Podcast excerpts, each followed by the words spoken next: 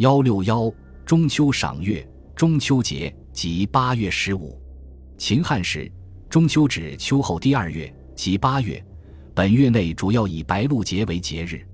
唐代中秋节已经成为一个较大的民间节日，它的庆赏方式以赏月、拜月为特点，兼举行一些群众性的娱乐活动，与后世的中秋节活动内容不尽相同。中秋玩月。赏月是帝王贵胄及文人士大夫们所喜爱的活动。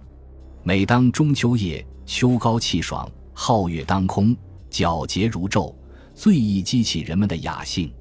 风流天子唐明皇与杨贵妃于中秋夜临太液池，凭栏望月不尽，下令在池西专门修筑了一座高达百尺的望月台，以备来年与贵妃登台赏月。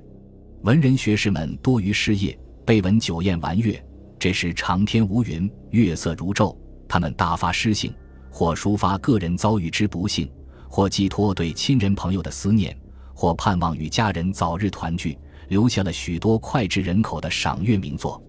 这时，守卫边关的将士和奔波旅途的征人都会情不自禁地想起自己的亲人来，遥对明月，唯有寄上无限的思念与祝福。中秋夜也是青年男女们纵情歌舞。